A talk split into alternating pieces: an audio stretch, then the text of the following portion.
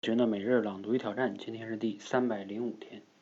话说啊，当年的印度有一种非常残忍的风俗，就是丈丈夫死了之后呢，要把遗孀，也就是那位寡妇给烧死，嗯，给丈夫殉节。后来呢，英国人殖民印度了，殖民者哈虽然也很残忍，但是看到这种风俗呢，还是觉得太野蛮了，就想禁止。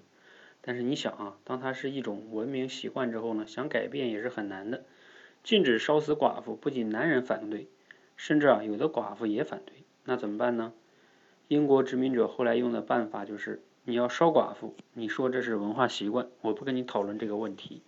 反正谁点火，谁就是杀人犯，我就判他死刑。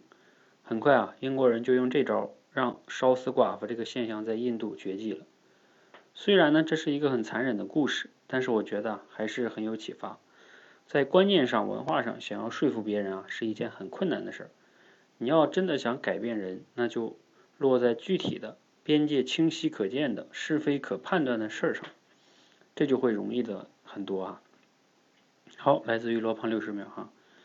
哎，读完今天这个内容呢，你有哪些感想呢？你还能不能想到一些？